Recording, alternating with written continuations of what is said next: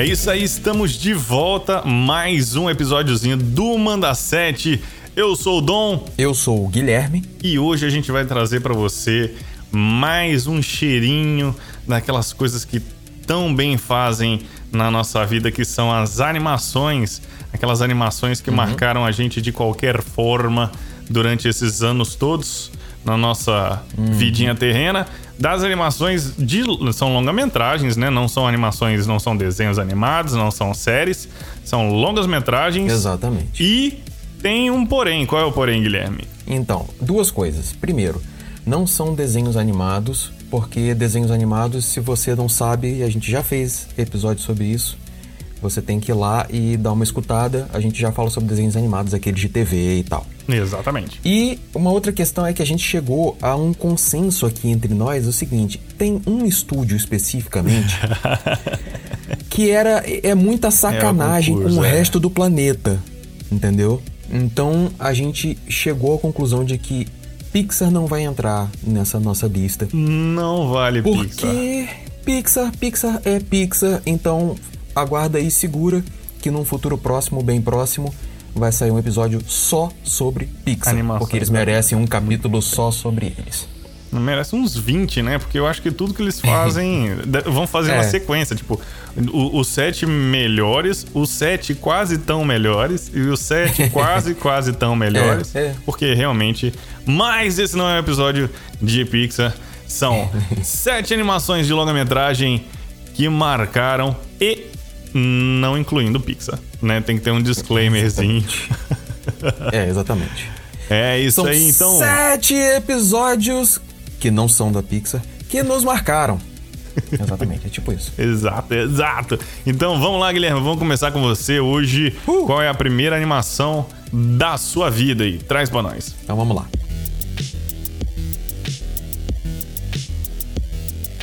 Teve uma fase que eu comecei a assistir animação e eu queria sair daquela coisa de animação de TV e eu queria mais. Eu queria mais.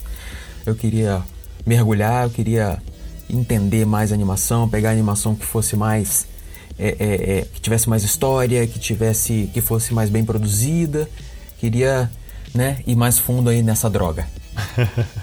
eu, nessa época, justamente jogava RPG, né? Na adolescência, jogava RPG, jogava várias coisas. Comecei a gostar de ficção, comecei a gostar de muitas coisas e achei uma animação que tinha justamente a estética que eu gostava, o tipo de tema que eu gostava e tinha uma construção incrível também, que é uma animação japonesa chamada Ghost in the Shell.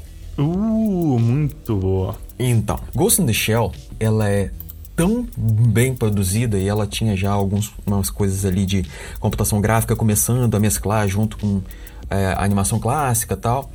Mas era numa fase onde eu estava tendo meu primeiro contato com cultura de, de cinema e cultura de, literária de cyberpunk. E é uma animação baseada nesse universo cyberpunk. Sim, cara. Saiu em 2002 é, em 2029, é porque são esses futuros próximos que se colocam em animação, né?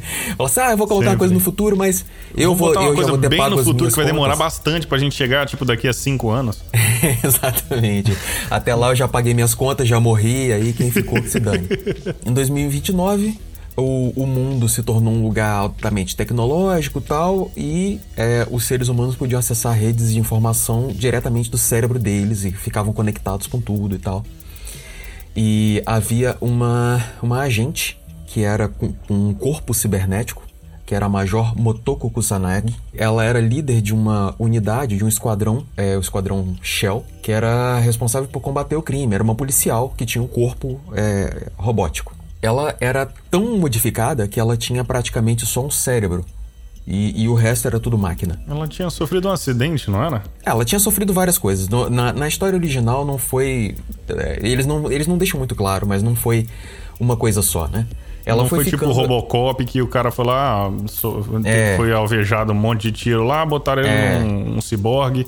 Ela não é, é. ciborgue, ela, ela é meio que completamente né, é mais robótica. É, exatamente. É, sei lá. Exatamente. Como é que é o termo no, pra isso? No, assim, eles, eles, não, eles não explicam. Tem alguns textos que falam algumas coisas, mas no final das contas, assim, o, o, a animação começa com uma sequência, na sequência de créditos da abertura, que é uma sequência super bonita de um sonho da Major com a própria construção. Então são partes, fases de uma fábrica construindo o corpo dela.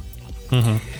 E é, é, eles deixam meio que isso assim na dúvida, justamente porque o interessante é a parte filosófica. Na história, durante a história, o que acontece é que um hacker começa a entrar na cabeça das pessoas e implantar memórias que não são delas e, e, e, acessar informações das pessoas porque elas estavam integradas com tudo dentro do cérebro e ele começou a se integrar ao cérebro delas. Eles acabavam, a Major acabou encontrando gente que tinha memórias de família e tudo, e pessoas que tinham passados que eram completamente falsos. E aí, sabendo que ela tem praticamente o corpo inteiro robótico, ela fica, ela começa a pensar do tipo, eu, eu não sei mais, porque as pessoas estão lá acreditando é, muito fortemente num passado que elas não tiveram. Uhum. E eu tô aqui acreditando que eu tenho uma parte humana dentro de mim, mas que eu nunca vi.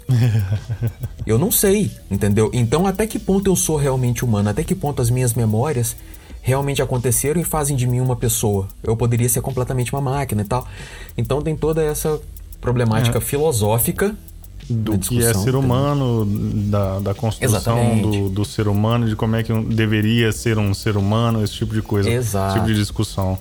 É Exatamente. realmente fantástico. Teve, teve a, uma mais recente, uma versão é, live action, não é? Com a Scarlett Johansson. Ah, teve, teve. Pois é. então, e, e, tem uma tá coisa vendo? muito boa sobre essa versão. Ele, se fosse a Liv Tyler, seria bom. Sacanagem, né? Não, era só pra meter Tyler na parada. Desculpa, Exatamente. desculpa, pessoal, foi mal. Desculpa, Exatamente, foi. Teve, é, teve participação especial também de Léo Prazer. E aí, assim, se eu for falar alguma coisa, ah, vamos falar dessa animação, vamos falar desse live action aí. O live action foi aquela tentativa de Hollywood de, de fazer tentar uma fazer, né, uma versão ah, americana mano, é, e putz. tal. E, é e muito assim, difícil, né, cara? É. Eu, eu, acho que eu não vi até hoje eles conseguirem realizar uma versão americana é. de qualquer coisa oriental. Não dá. Que tivesse ficado. Não dá, não dá. O ritmo de Ghost in the Shell é o ritmo das animações japonesas, que tem muito aquele espaço de vazio, sabe? A, é, a música, a trilha sonora é maravilhosa de Ghost in the Shell. E os japoneses, eles sabem dar intensidade e peso para aquele drama de uma forma que os americanos não sabem fazer, ponto. Sim, a então, questão emocional, a questão emocional é, oriental, ela tem uma complexidade completamente diferente. É, é, eu não sei diferente. se é a escola hollywoodiana de produção é, de ser tão pautada em, ah, não, vamos prender a atenção do cara e ser muito mais focada em ação do que propriamente em construção de personagem, em construção de drama eles têm essa pegada emocional, mano, de fazer você se importar com umas coisas nada a ver. Tipo, tem uma desgrama de um polvo aquático é, com os braços uhum. saindo do negócio e você se importa como se, nossa, meu Deus, eu, eu me apeguei tanto àquele polvo. E, e você, cara, por que isso, né? Como é que eles conseguem Dom, construir essa, Dom, essa aproximação? Dom, não vamos levar para esse lado. Não, não fale de tentáculos. Não, deixa pra lá volta pro tema. É, é, foi. Eu, eu botei o povo porque eu acho que tá mais vivo na mente do ocidental nessa questão. essa questão asiática com polvo e tentáculos. Isso. Acho que fica mais fácil é. de aproximar. Mas ele tem é, esse fantasma na, na concha e realmente tem uma, tem uma pegada filosófica que é muito. que falta muito nas animações é, ocidentais no geral, sabe? O personagem ele é desenvolvido, ele é criado, tem história dele, você acha que faz sentido, mas acabou o filme, acabou a história, você, ah, legal, foi uma história bacana, vou embora para casa. Tipo, grandes nomes. O Matrix que a gente citou num dos filmes, no, um dos episódios para trás que eu cito. Uhum. Pô, uma história bacana, o personagem maneiro, as escolhas que uhum. ele faz, você acredita que realmente seriam as escolhas que o personagem faria pela construção Exatamente. do personagem. Então a história é coesa, é tudo o personagem tá de acordo com aquilo ali, mas acabou o filme, acabou o filme, eu voltei para casa e pronto, né? Tipo, beleza. Uhum. Aí você olha a construção de um personagem onde ela tem é, grande parte do seu corpo é, robótico, e aí ela começa a se questionar: o que sou eu? Você, cara, das duas, uma. Ou ela é uma máquina que passou no Turing, ou é. ela é um ser humano. E qual é a diferença entre uma máquina que passou no teste de Turing e um ser humano, sabe? É. O que que é ah, mais, aí? Qual mais, é? Mais do que uma máquina que passou no teste de Turing. Ela é uma máquina que não, não sabe sobre a própria origem. Ela não tem consciência nem de que ela é uma máquina que engana humanos. Ela está enganando é. a si mesma. Então é, Bizarro, é, né? é, bem complicado. Então eles sabem, eles conseguem criar um, uns dramas, umas abstrações e principalmente sabem mesclar as questões filosóficas, as questões de crítica né, da nossa realidade, da nossa sociedade, com a, a pegada toda de ficção e fazer uma animação com, com ação, uma animação bonita, tudo junto, sabe? É tudo muito redondinho, é tudo muito bem integrado. E eu lembro que foi tipo uma explosão na minha cabeça e eu queria muito mais disso, assim, quando eu vi. Foi muito incrível sair, falar, e eu quero conversar a respeito, eu quero discutir, é. eu quero sentar com uns quatro filósofos, vamos sentar aqui, vamos ler um, um, vamos ler uns livros aqui. Exatamente. Esse é o momento que você sai dali e você pensa assim: caramba, eu saí e não tem ninguém aqui perto pra gente sentar agora e falar sobre isso, sabe? tipo, eu quero conversar sobre. É, esse tipo de obra sempre me, me encantou, assim, sempre uma coisa que me chamou a atenção. E tem uma coisa também que é muito interessante, que tá em todas as animações normalmente do, que são orientais, e que tem nessa animação que eu acho muito legal, que é o conceito de espaço, de dar o espaço para você sentir e pensar nas coisas junto com o personagem. Uhum. Então eles, eles criam uns clipes no meio da animação onde a personagem, tipo, tira uma pausa para pensar. E, você, e, não, e não tem texto, não tem nada. E você tá digerindo aquela situação junto com a personagem. E, é, e, e, não explica nada para você, entendeu? Simplesmente você vai vendo o que a personagem tá vendo, vai pensando aqui na, na tua cabeça enquanto ela pensa lá na dela e dali para frente a história segue. Mas esse pedaço da história o autor constrói junto com você, entendeu? Ele dá um espaço para você colocar ali naquele, naquela lacuna a sua parte da, da, da história. É muito interessante. Muito bom, cara. Very good. Fantasma na concha. Ghost in the Shell, uma animação que saiu em 2002 Procura lá em algum canto aí da, da, da internet, que tem um stream aí que vai ter. Assiste, que é bom pra caramba. E é bonito pra caramba até hoje. Não tem aquelas caras de velharia, aquelas paradas muito loucas, não. É uma parada que ainda é bonita visualmente ainda, até hoje. Muito bem. Então vamos pro próximo? Vamos pro próximo. Vou começar leve. Eu vou começar leve porque essa lista eu vou terminar. Hum. Eu vou. Antes de chegar no bônus round, eu vou. Vai ficar pesado. Então, para não ficar pesado, eu vou trazer uma animação tranquilinha. Hum. Ela tem umas discussões um pouquinho mais assim. É, é, adultas, né? né? Hum. Mas ainda assim ela é bem leve, bem colorida, bem Disney. Produzida pela Disney em 2002 né? Hum. Mas tem um, um aspecto principal nessa animação que eu acho fantástico como o contexto, né? E aí, hum. essa animação que eu tô falando é Lilo Stitch. Para quem não conhece, ela Nossa, começa contando a história de um conglomerado espacial que vai julgar um doutor malucão lá, que criou uma série de experimentos, e um deles é o experimento é, que tá lá, mano, completamente transtornado e destrói tudo e é completamente agressivo, explosivo, tem tudo de ruim. E aí eles condenam esse cara ao exílio, só que nessa ida pro exílio, o experimento acaba fugindo, pega uma nave, vai parar na Terra, junto com uma menininha que é a Lilo, que tá. É uma menina órfã, vive com a irmã. E aí a parte mais séria dessa, dessa animação é que ela. Os pais faleceram, ela é cuidada só pela irmã, ela tem toda aquela dificuldade de sozinha ter que cuidar da casa, cuidar da criança. E ela tá correndo o risco de perder a guarda da Lilo porque não tá conseguindo saber lidar com tudo isso. E aí chega com a adição do Stitch que é esse experimento que chega para quebrar a banca inteira e, e, zoar o barraco e dificultar ainda mais a relação das duas ali no primeiro momento e Sim. botar ainda mais em xeque a guarda da menina que estava com a irmã, que estava para ser colocada para adoção ou qualquer coisa assim. E aí, Sim. Uma das paradas que eu achei muito legais, por que, que eu não peguei outros é, títulos da Disney que foram da minha infância que tiveram presente, tipo, na fita VHS que eu assisti trocentos milhões de vezes?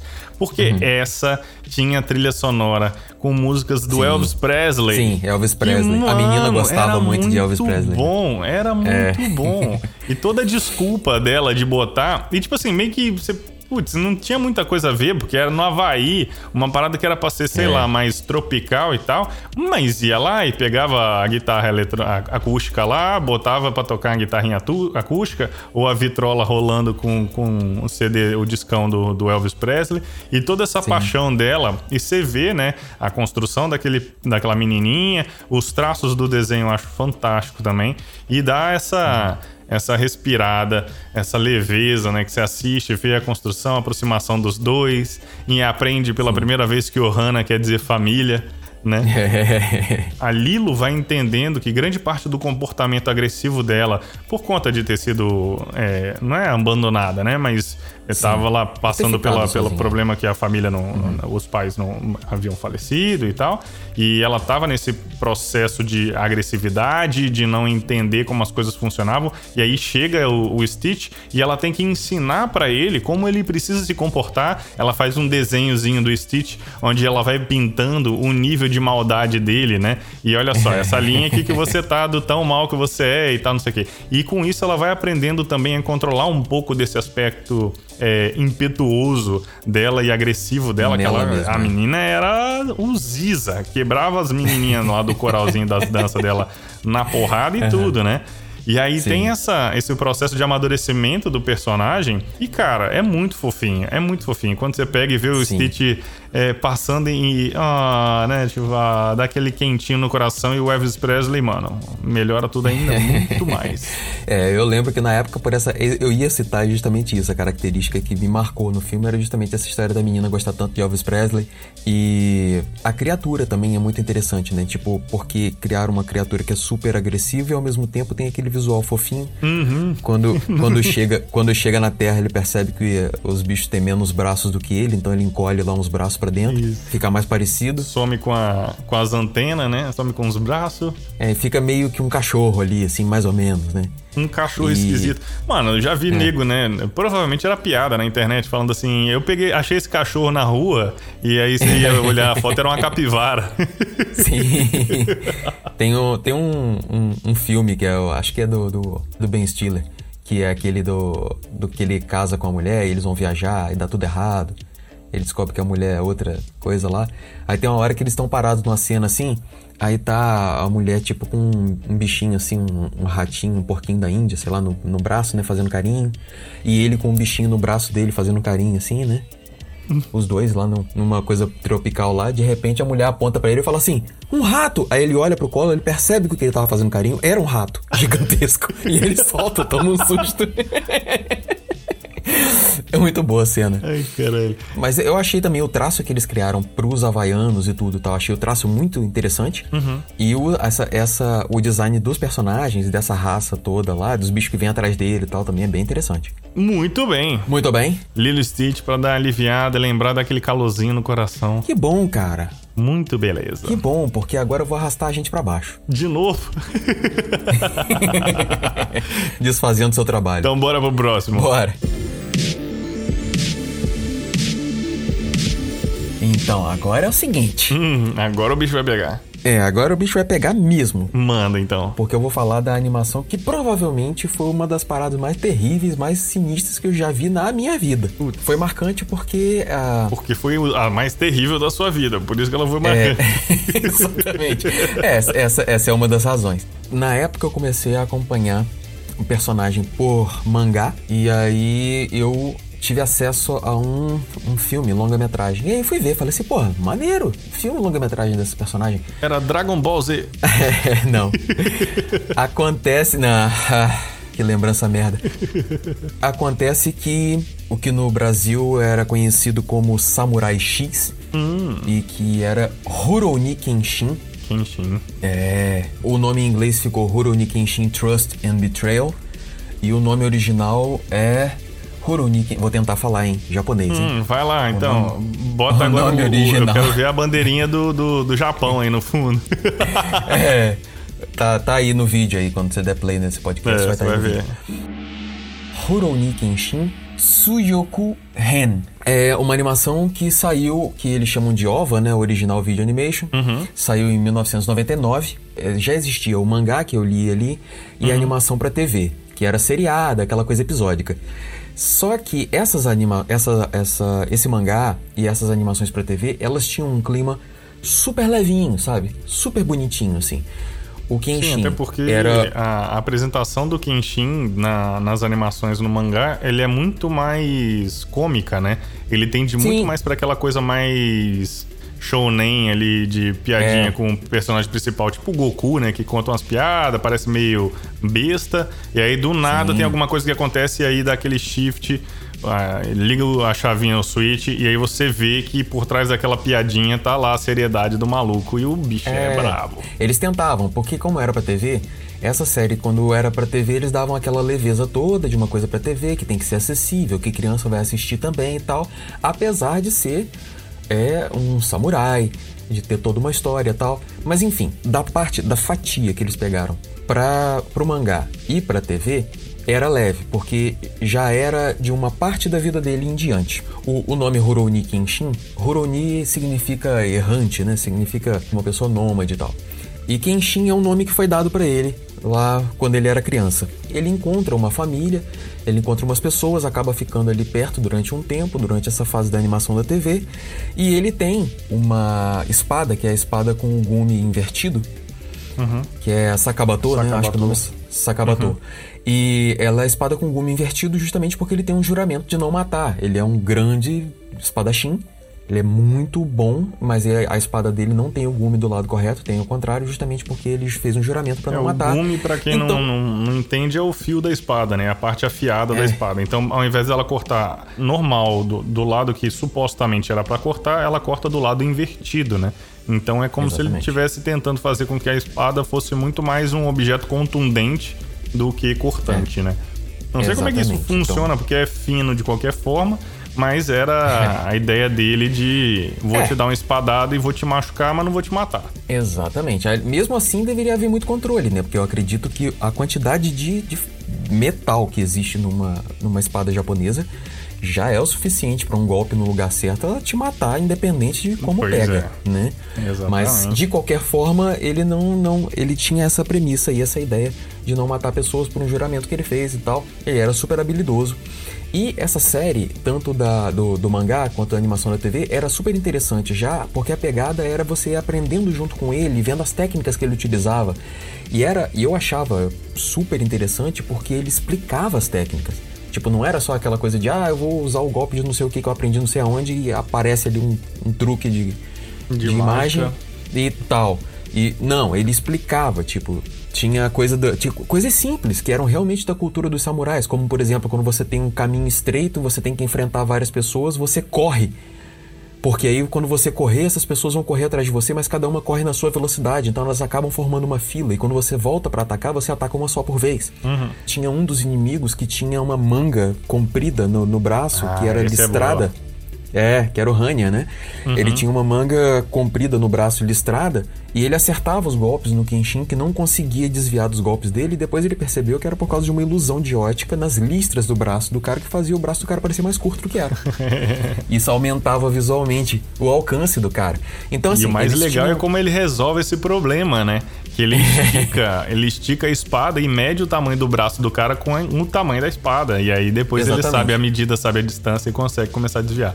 Então ele tem um mínimo de cuidado para poder é, trazer um pouco mais de realidade e embasamento do que seria realmente a, a questão samurai, das lutas, das batalhas, para um ambiente de animação, né? Exatamente, né? a gente não sabe nem se exatamente nada disso né, É verdade, procede, mas mas tanto parece ser. que você acredita, é, né? é, parece ser. E era interessante por isso, eles criavam essas essas essas dinâmicas de todo de para ele medir o braço do cara, ele teve que deixar o cara chegar muito próximo dele E com, a, com a- ele com a espada esticada e tal, perigosamente perto para ele conseguir saber e tal.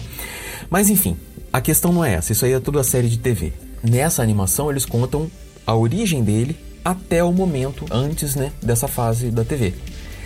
E a origem dele é terrível, porque ele tá num vilarejo e o vilarejo é atacado pelos samurais lá, pelos samurais não, por alguns, né? Uns espadachins lá, não sei de onde. E os caras entram matando todo mundo passa o carro em geral. E quando vão matar ele, ele pega uma espada de alguém, sei lá, e tenta enfrentar as pessoas, mas ele não sabe nada. E um camarada que tá por perto vê a coisa, vem intervir, mata os assassinos e, e vê ele ali no meio dos corpos, ele o único vivo, vê que ele tá com uma espada em punho, tremendo de medo e tudo, mas com uma espada, então vê assim que ele teve o ímpeto de, de atacar, né? Pegou e falou assim: tudo bem, você vai ser meu aprendiz. E o nome dele era Shinta, é, era o nome original, e o carinha falou assim: não, seu nome vai ser Kenshin, que eu acho que tem mais a ver, eu que vou dar o seu nome vai ser Kenshin, tem mais a ver com, com samurai. Kenshin significa algo como o espírito da espada, né? E ele vira um grande espadachim. Só que, na fase da animação, dessa animação de, de, de longa-metragem, ele não tem juramento nenhum de não matar, não. Ele, ele, mata o tempo inteiro. É sangue que não, tem que enxugar a sala depois de ver a animação. Então, assim. Parece até é... televisão na hora do almoço, né? Exatamente, parece até aquele. Cidade Alerta. É.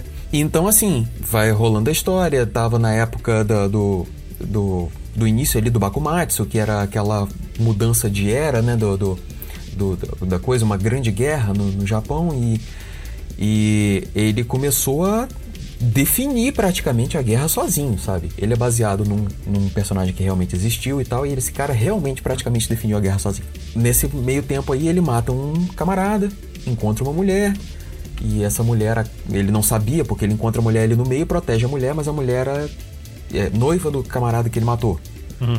Então os caras começam a vir atrás dele, ele esconde a mulher, os caras começam a vir atrás dele e tal. Enfim, e daí pra frente é spoiler, eu não vou falar mais. Mas é assim, é outro tom, não tem nada a ver com o que eu. E, e foi chocante para mim, porque foi muito sangue. E é como. É, as, essas animações, normalmente, essa então, é muito como uma tragédia grega mesmo, sabe? Ela é aquela coisa que ela vai entrando numa espiral de desgraça. E os personagens vão morrendo e vão se complicando, e o clima é pesado, a música é pesada. Mas tem toda essa questão é, de lutas com um nível de realismo interessante.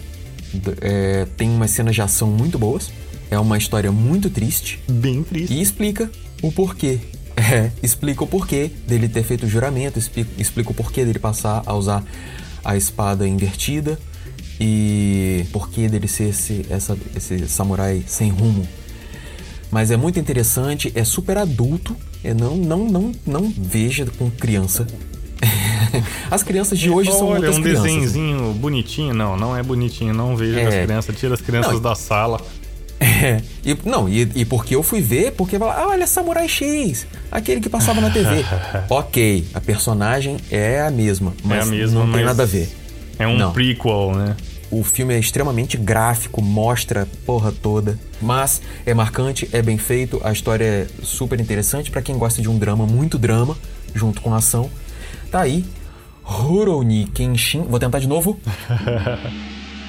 Rurouni Kenshin Tsuyoku Hen ou Rurouni Kenshin Trust and Betrayal. Muito bem. Vamos pro próximo então? Ah, deixa eu respirar. Vambora.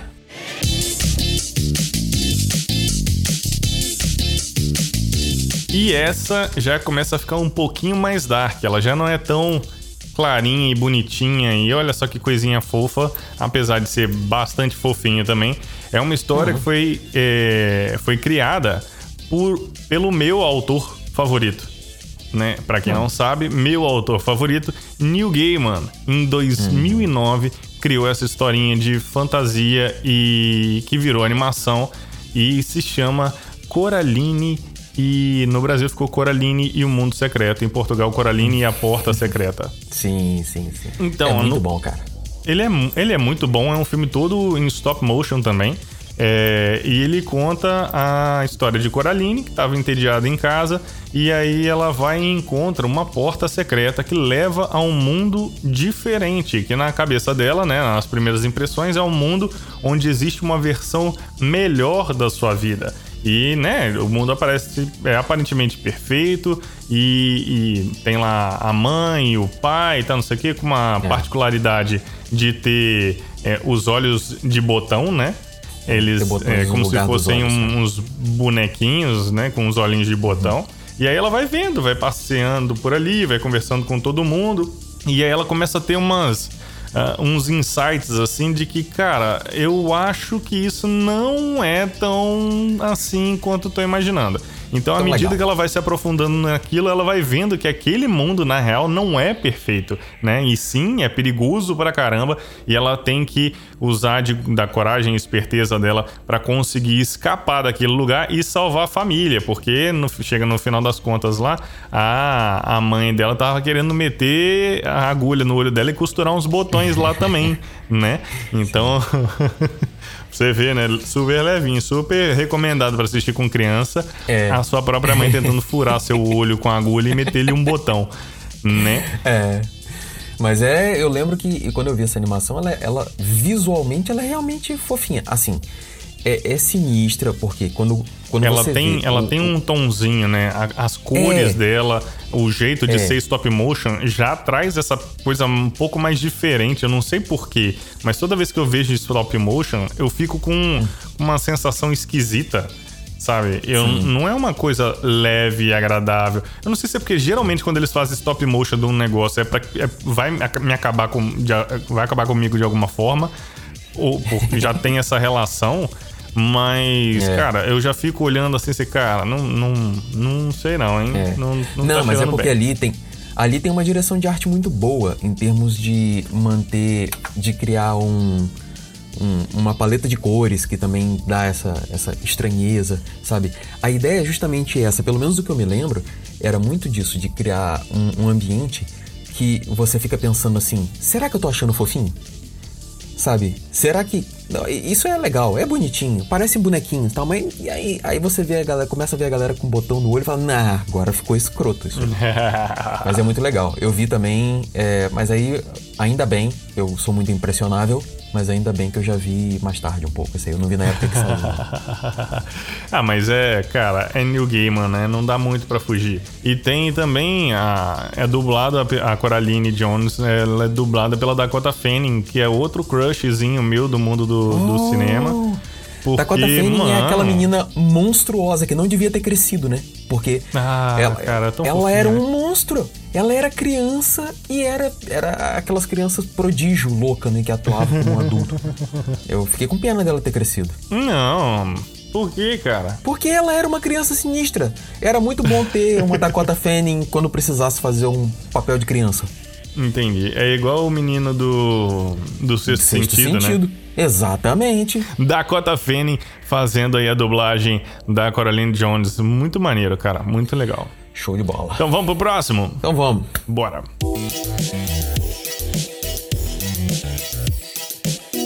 Então agora, olha, parece até que a gente combinou, né, essa coisa do, do clima da coisa, porque agora eu vou trazer para cima. olha. Então vai porque pra cima de novo. Depois eu vou baixar.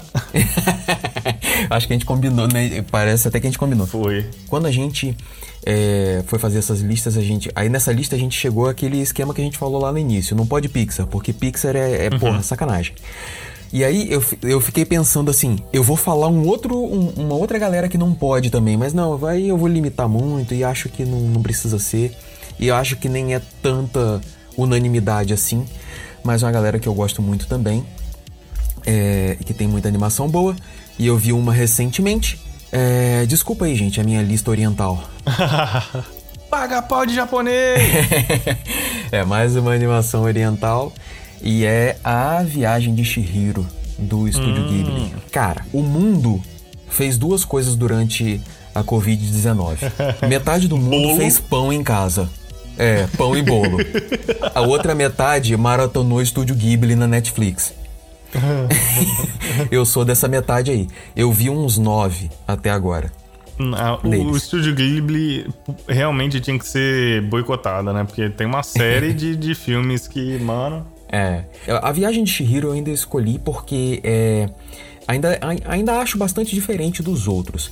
Mas, em geral, os filmes do Estúdio Ghibli, eles são, eles são extremamente simples e, e extremamente leves Mesmo quando tocam em temas muito sinistros, eles tentam fazer de leve. A viagem de Shihiro, ela tem toda a fantasia, tem essa viagem, a menina vai com os pais para se mudar para um lugar lá e tal, e eles precisam encontrar um lugar.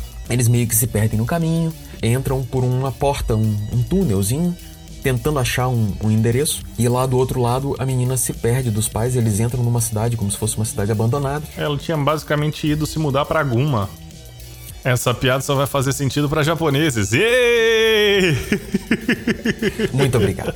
Muito obrigado. Ai, vou mandar esse trecho pros amigos que estão no Japão.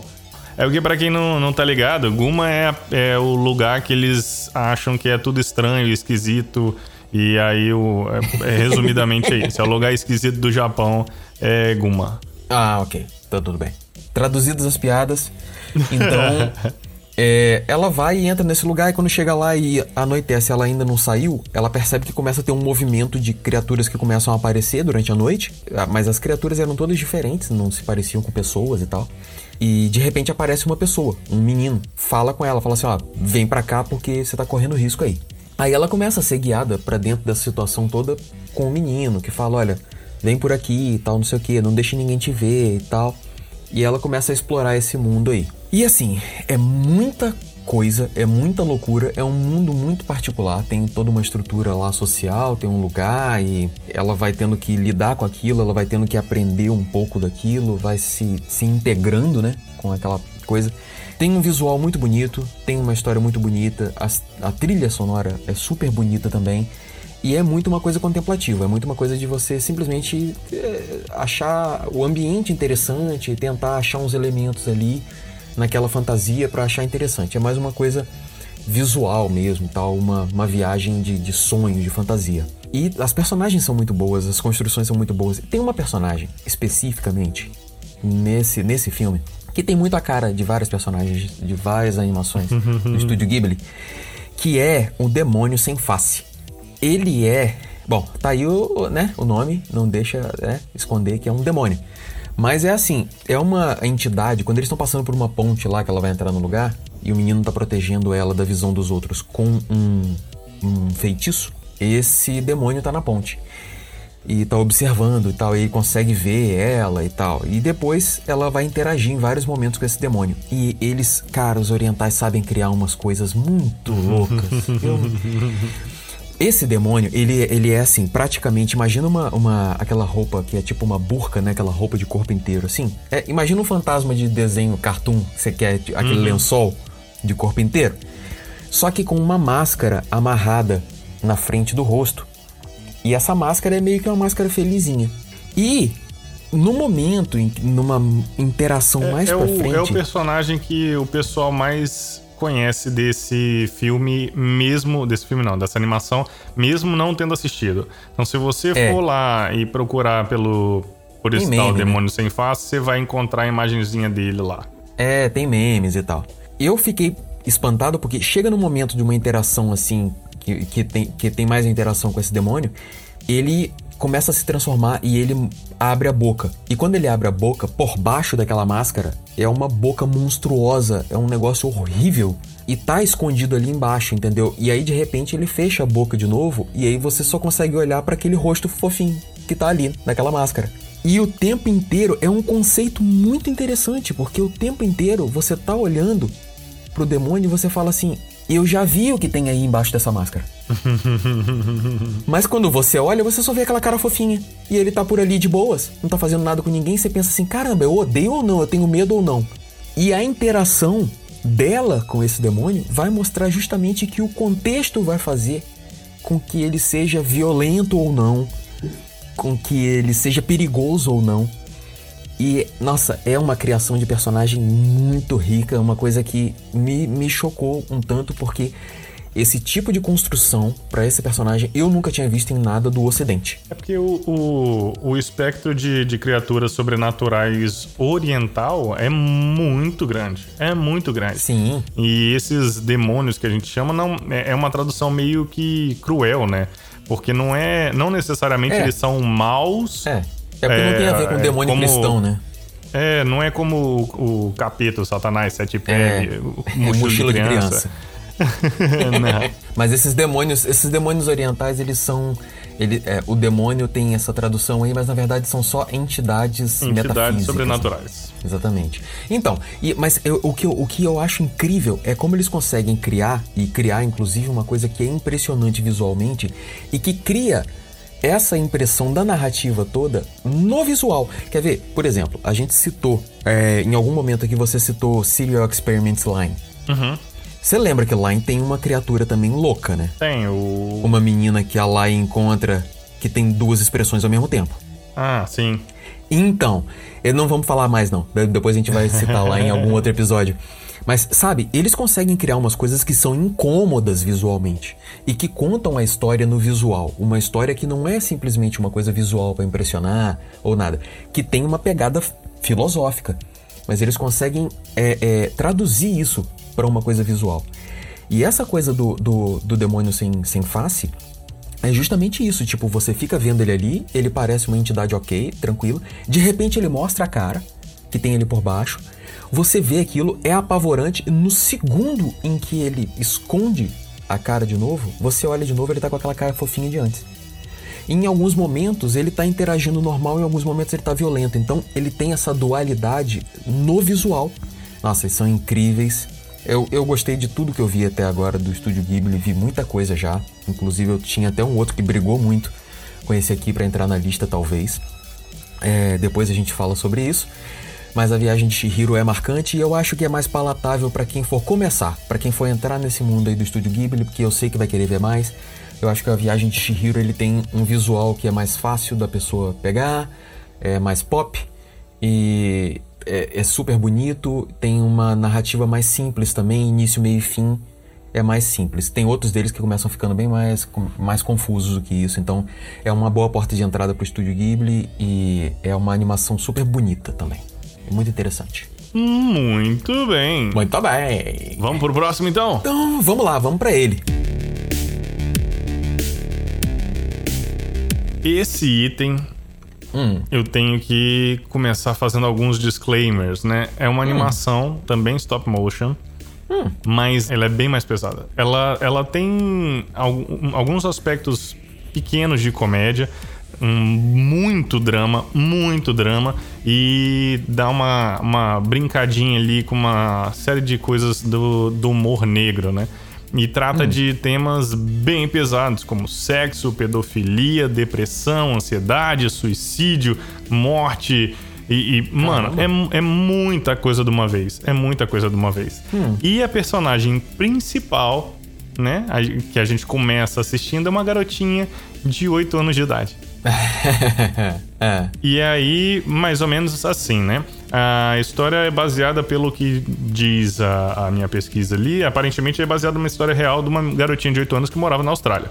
Hum, e o que acontece? Essa, essa menininha era extremamente solitária e era fruto de um lar que era completamente desregulado. A mãe era alcoólatra, o pai era ausente e, e ela se sentia muito sozinha, muito solitária em casa e sofria muito bullying na escola porque ela tinha uma mancha na testa. Então ela tinha toda hum. essa, essa construção é, na, na sua, no seu desenvolvimento pesado já, né? Então só isso já é o suficiente para você criar e desenvolver uma história sem problema nenhum.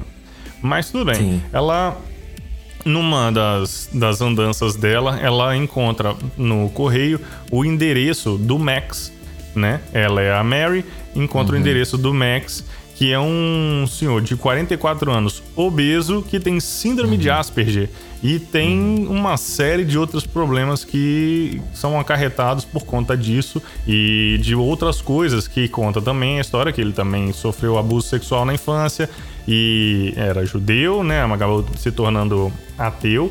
E cara, é, e a história conta como Max e Mary começam a transformar essa essa interação entre os dois como uma amizade que pelos filósofos é uma amizade boa, né?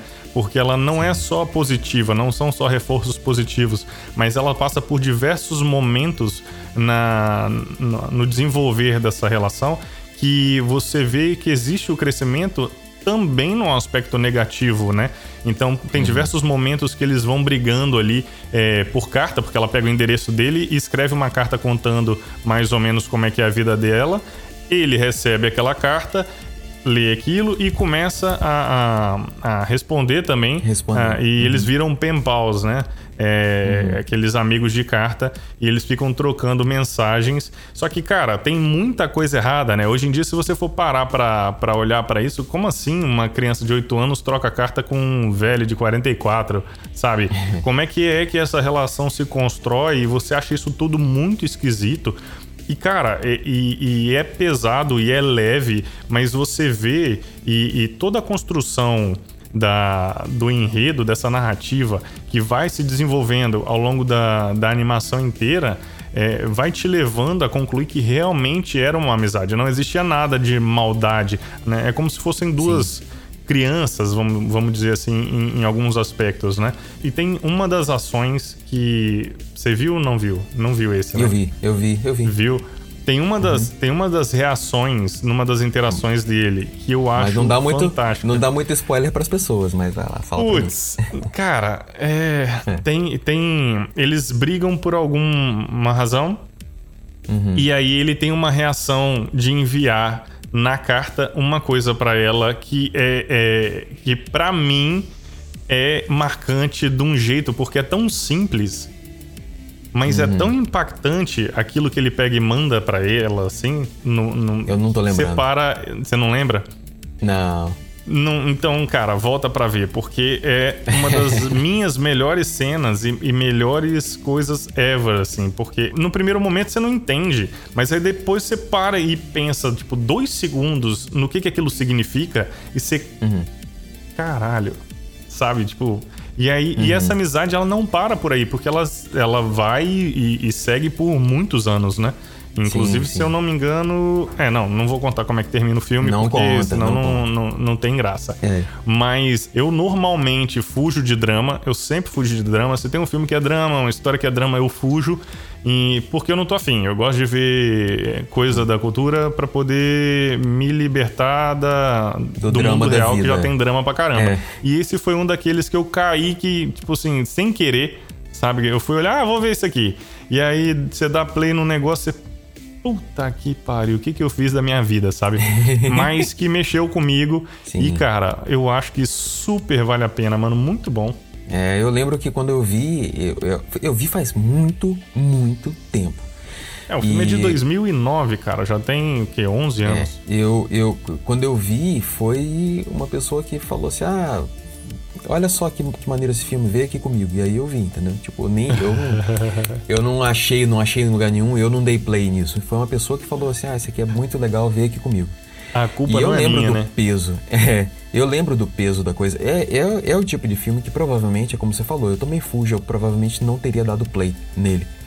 Mas valeu, porque como era tudo textual ali, como era tudo as cartas e tal, você entrar de uma forma mais literária, né? De imaginando e, e dá vendo do ponto de vista um diferente, né? É, dá uma profundidade diferente na coisa. Por mais que a cena ali esteja bem iluminada, bem bonitinha e tal, não sei o que, o que está acontecendo de contexto, né, na mensagem é mais pesado e tal. Então era, era uma, uma experiência específica mesmo, assim, foi interessante. Mas eu realmente acho que eu não teria visto por, por impulso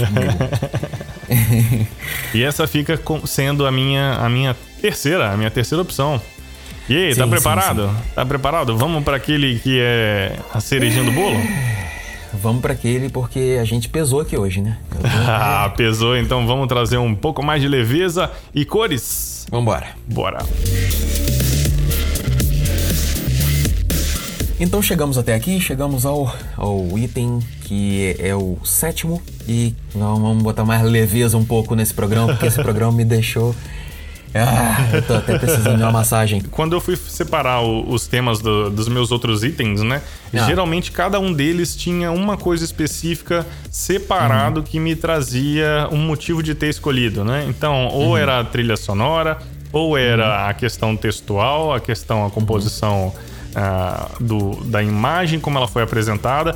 E esse bônus round, ele engloba, na minha concepção, todos esses três temas. Mano, é fantástico, é bom demais. E as escolhas, é. e as escolhas que eles fizeram para toda a arte, é, questão da, da, fotografia, questão artística de cor, ah, paleta de cor, a, a, a, a é a questão mesmo de como é feito o traço, como é feito o é, desenho, exatamente. essa brincadeira, mano, é fantástico, é fantástico. Foi assim, eu acho que foi super rico na criação, na direção de arte, na criação de tudo.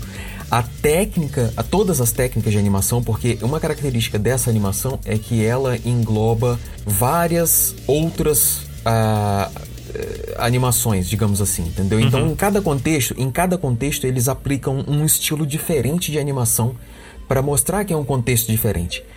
É talvez uma das animações, em termos de técnica, falando de técnicas modernas, talvez uma das animações, se não a animação mais bonita que eu já vi.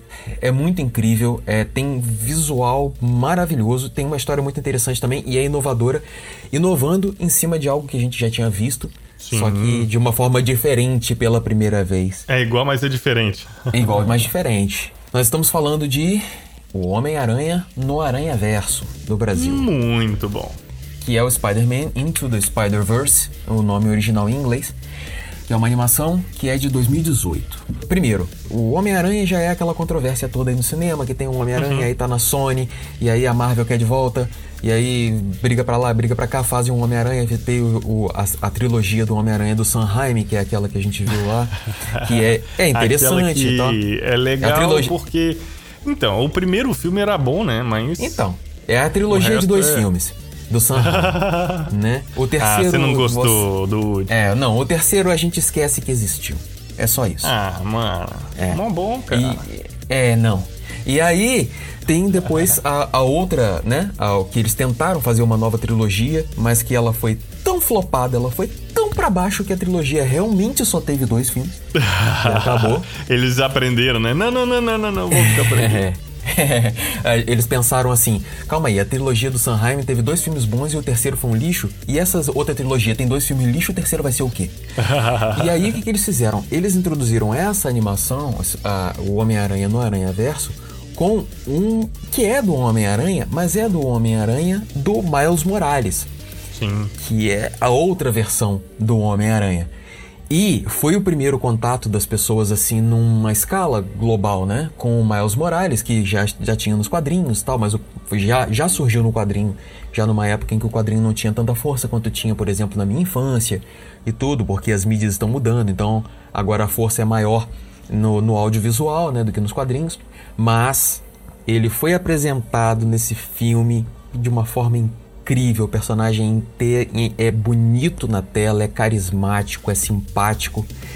Tem toda aquela pegada do, do, do, do Homem-Aranha de ser uma pessoa super ser humano normal e ter todas aquelas questões família, é, escola, é, tudo isso normal. É, tem toda uma pegada diferente, justamente porque tem integrada uma coisa da cultura negra ali, dessa coisa de, de uma uma integração super forte com a musicalidade, é, hum. então é, é, com a arte, com tudo.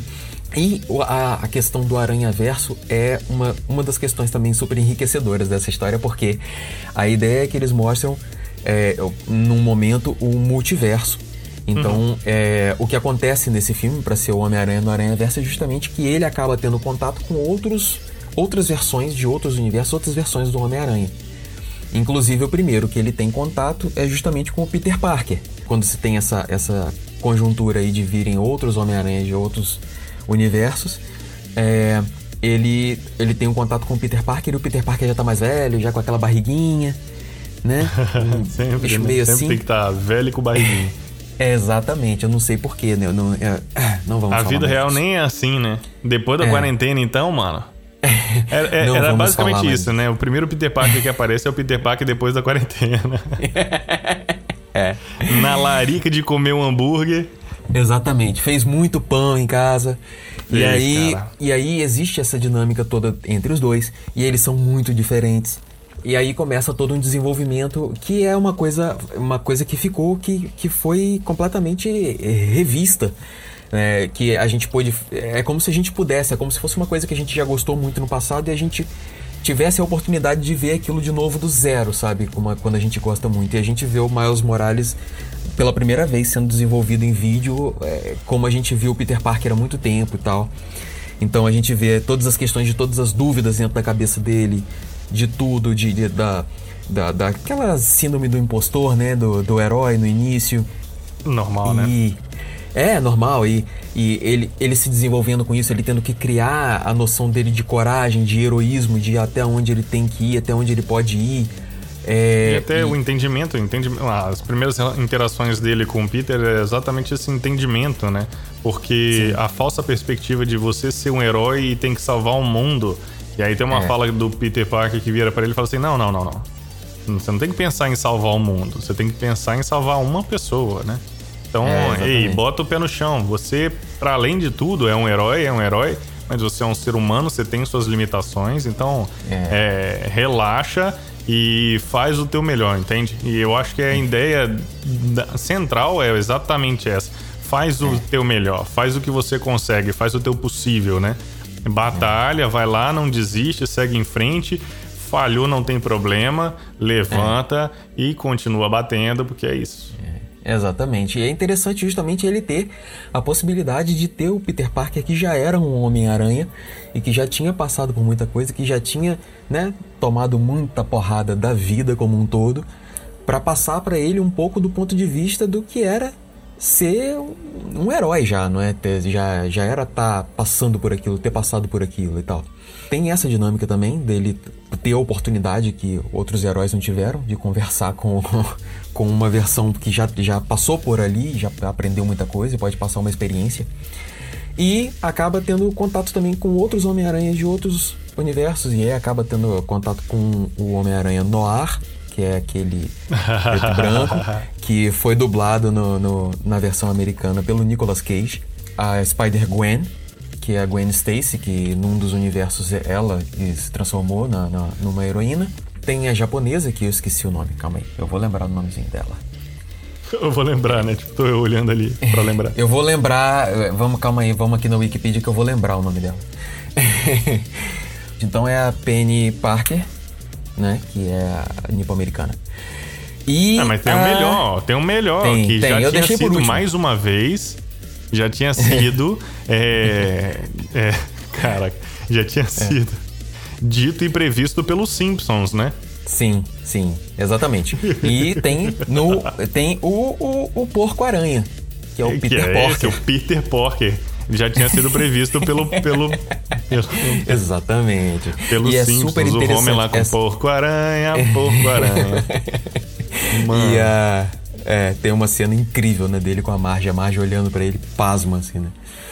E É, e assim, e é interessante porque em cada uma dessas. Eles mantiveram, todos eles vieram para esse universo, então todo o universo que você tá vendo ali, do Miles Morales, ele tem aquele visual de um 3D meio cel shading, meio. É, é, com uma cadência de, de como se fosse de animação stop motion, sabe? Tem toda uma característica muito específica que é só desse, dessa animação, mas cada um desses personagens veio de um ambiente diferente e eles usaram um estilo de animação diferente para cada um e eles se misturam e quando eles estão todos juntos, eles estão cada um deles desenhado com a sua técnica específica vindo da sua dimensão.